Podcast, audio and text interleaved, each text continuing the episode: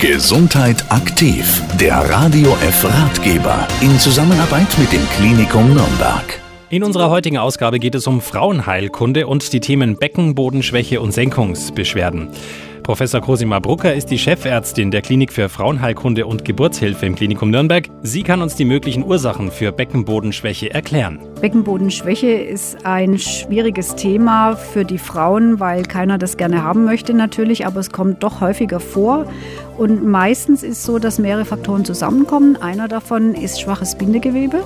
Dazu kommt dann gegebenenfalls schwere Entbindungen von mehreren Kindern, die den Beckenboden eben auch entsprechend geschädigt haben.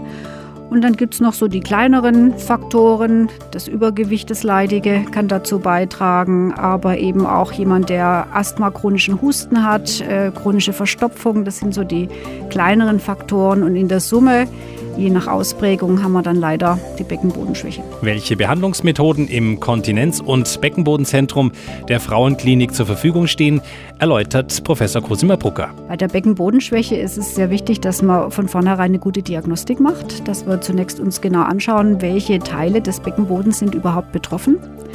Und je nachdem, was man feststellt, kann man verschiedene Korrekturansätze wählen. Grundsätzlich zunächst immer die konservative Therapie, also Beckenbodengymnastik zum Beispiel oder Biofeedback kann man äh, empfehlen.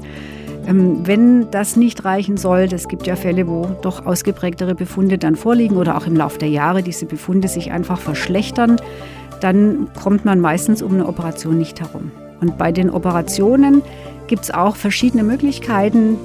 Und welche Methode dann die richtige ist, das muss man letztendlich im Einzelgespräch mit der Patientin aussuchen. Soweit Professor Cosima Brucker, Chefärztin der Frauenklinik im Klinikum Nürnberg, zu unserem heutigen Thema Beckenbodenschwäche und Senkungsbeschwerden. Weitere Informationen finden Sie auch auf der Internetseite klinikum-nürnberg.de.